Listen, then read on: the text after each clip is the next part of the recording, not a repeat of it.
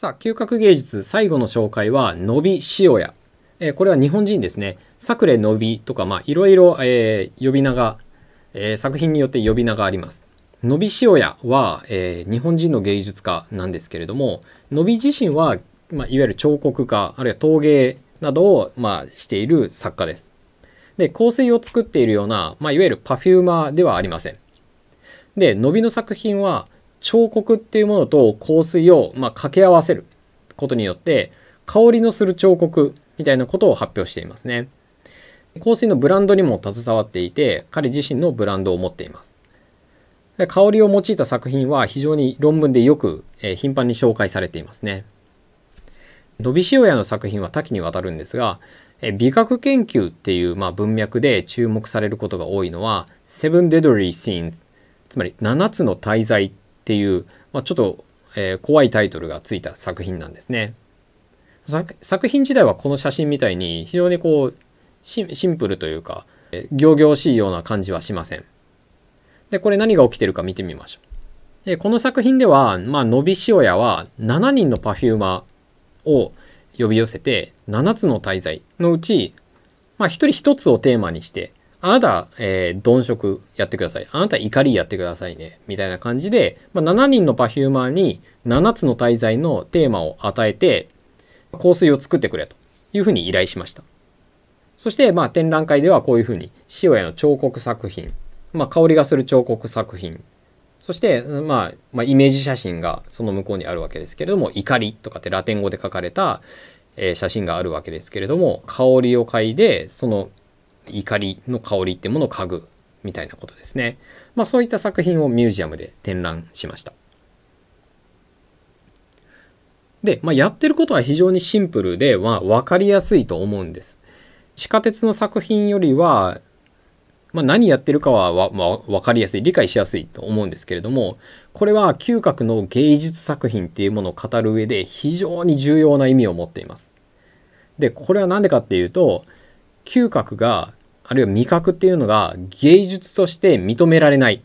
軽視されてしまう。その理由の一つにアプローチしているからなんですね。視覚聴覚の芸術っていうのは作品が象徴性っていうものを持つことがあります。つまり作品がそれ以外の何かを示すっていうことなんですね。味覚とか嗅覚、つまり料理とか香水っていうものが何かを指し示すっていうことは非常に困難なんです。で、この難しさのために嗅覚が下に位置づけられる。知性と関わりのないものとして扱われてしまうっていうことなんですね。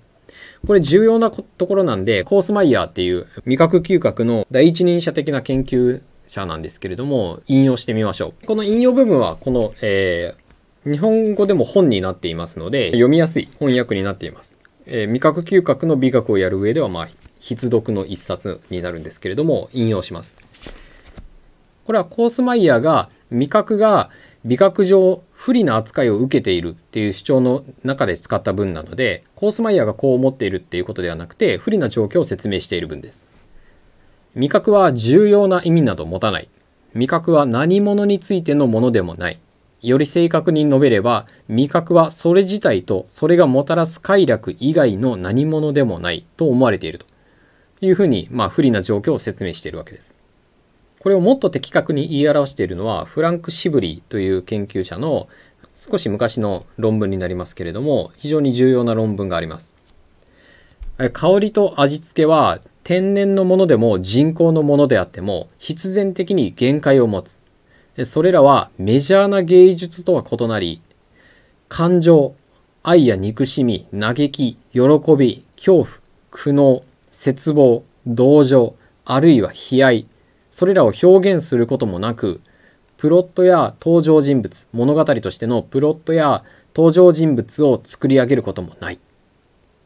ていうふうに、え不利な状況を説明しています。まあ、繰り返しになりますが、コースマイヤーとかフランク・シブリーとか、いや、香りとか味とかも芸術のうちに入るんだっていうふうな主張をしていますので、これは彼ら自身のストレートな意見ではないってことですね。で、伸び塩屋の作品が重要なのは、まさにこのフランク・シブリーが言っている点なんですね。味覚、あるいは嗅覚っていうものが他のもの、愛とか、まあ、そういった概念的なものっていうものを指し示すことができない表現することができない表彰することができないっていうふうに思われていますよね。でもいやいやそんなことないですよ。文学が愛を表現するのと同じように音楽が愛を表現するのと同じように香りっていうものも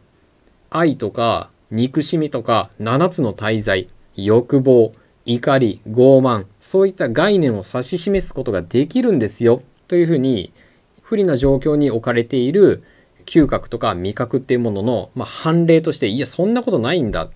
ていうこととして、まあ、主張できるっていう上で非常に重要な意味を持っています。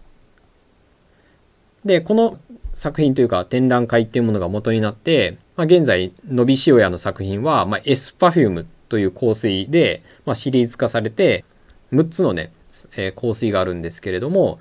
この7つの大罪というものが元になってプロデュースされています。これなかなか日本で手に入らなくて試してみたいんですけれども、えー、アメリカでしか手に入らないというふうな情報が書かれていました。で、この伸び塩屋は今までこう香水が作られるプロセスみたいなものって秘密にされることが多かったんですよね。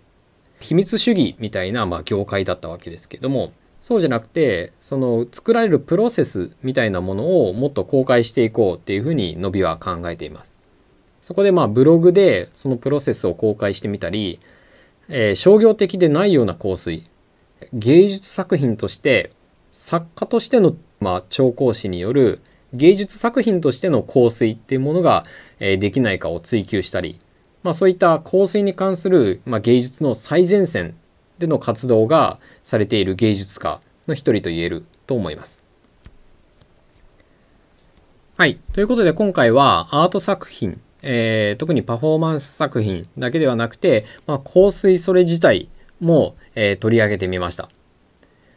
えー、嗅覚のテーマ、えー、非常に広いですので他にも、えー、日本のアーティストもいますし、えー、たくさんあると思います、えー、今回紹介しきれなかったんですけれども、ぜひ、えー、これからですね、動画の中で紹介していきたい、あるいは僕自身の、え研究の中で紹介していきたいと思いますので、もし嗅覚をテーマにした芸術ご存知の方はぜひコメントで教えていただけたらというふうに思います。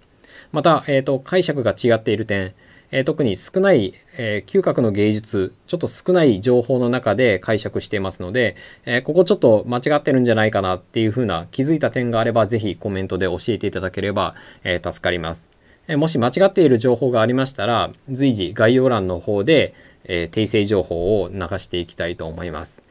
えそれでは今回はこの辺にしたいと思います。ありがとうございました。